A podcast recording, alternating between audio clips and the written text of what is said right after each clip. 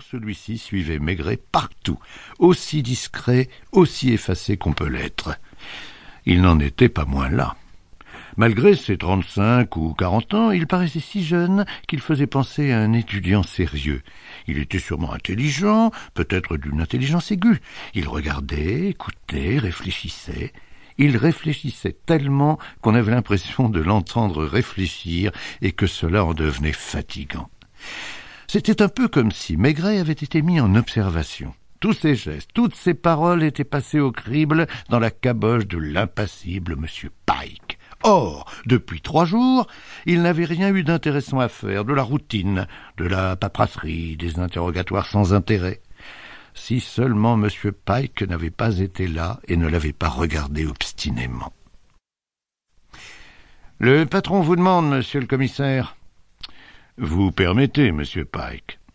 C'était toujours ça de gagner. L'autre ne le suivrait pas dans le bureau du chef. Entrez, Maigret, je viens de recevoir un coup de téléphone de Draguignan. Boisvert, commissaire central, un type bien que j'ai connu jadis. Un homme a été tué cette nuit à Porquerolles, un certain Paco Marcel. Marcel Paco, oui. Ça vous évoque quelque chose? Vaguement. Dans ces affaires, on a trouvé une lettre de vous. Une lettre? Et qu'est-ce que j'ai écrit Voilà, euh, Ginette part demain pour le Sana, elle vous embrasse cordialement et c'est signé Maigret. Est-elle vraiment de vous? Probablement, je crois me souvenir, surtout de la fille. Elle était pourrie de tuberculose. Quand Paco a été incarcéré à Fresnes, je l'ai envoyé voir un de mes amis médecins. Il l'a fait admettre dans un sanatorium de Savoie. C'est tout. Le commissaire central m'a parlé longuement. Il insiste pour que vous alliez faire un tour là-bas. À son avis, c'est à cause de vous que Paco a été tué. À cause de moi? Il ne voit aucune autre explication au meurtre et il n'a pas l'habitude de s'emballer. Depuis plusieurs années, Paco, plus connu sous le nom de Marcelin, vit à Porquerolles, dans son bateau. C'est devenu une figure populaire. Autant que j'ai pu comprendre, il ressemble plutôt à un clochard qu'à un pêcheur. L'hiver, il vit sans rien faire. L'été, il emmène des touristes pêcher autour de l'île. Personne n'avait d'intérêt à sa mort, on ne lui connaît pas d'ennemis. Il ne s'est disputé avec personne, on ne lui a rien volé, pour l'excellente raison qu'il n'y avait rien à voler. Comment a-t-il été tué? C'est justement ce qui intrigue le commissaire central. Le chef consulta quelques notes qu'il avait prises au cours de sa conversation téléphonique. Comme je ne connais pas l'endroit, il m'est difficile de me faire une idée exacte avant-hier soir. Je croyais avoir compris que c'était hier. Non, non, avant-hier. Un certain nombre de gens étaient réunis à l'Arche de Noé. Cela doit être une auberge ou un café. À cette époque de l'année, on n'y voit, paraît-il, que des habitués. Tout le monde se connaît. Marcelin était là. Au cours d'une conversation à peu près générale, il a parlé de vous.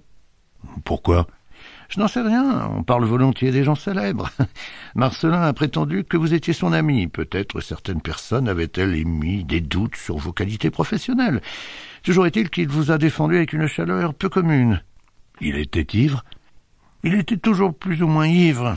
Il y avait un fort Mistral. Je ne sais pas ce que le Mistral vient faire là-dedans, mais à ce que j'ai compris, il a son importance. C'est à cause du Mistral en particulier que Marcelin, au lieu d'aller coucher dans son bateau, comme il le fait d'habitude, s'est dirigé vers une cabane qui se dresse près du port et où les pêcheurs rangent leurs filets. Quand on l'y a retrouvé, le lendemain matin, il avait reçu plusieurs balles dans la tête, tirées à bout portant, et une dans l'épaule. L'assassin a déchargé sur lui tout son barillet. Non content de ça, il l'a frappé au visage avec un objet lourd. Il paraît qu'il y a mis un acharnement extrême. Maigret regarda la scène dehors à travers le rideau de pluie et pensa au soleil de la Méditerranée. Il y a des gens comme ça à Porquerolles dit-il. Vous avez beaucoup de travail en ce moment? Oh, pas trop, à part mon invité. Il vous ennuie? C'est l'homme le plus correct de la terre. Vous connaissez l'île de Porquerolles? Il paraît que c'est très beau, aussi beau que Capri et que les îles grecques. Qu'est-ce que vous en pensez? Je pense que M. Pike a envie d'aller faire un tour dans le Midi. Et vous? Je crois que j'en aurais envie aussi s'il était question d'y aller tout seul. Quand partez-vous? Je prendrai le train de nuit.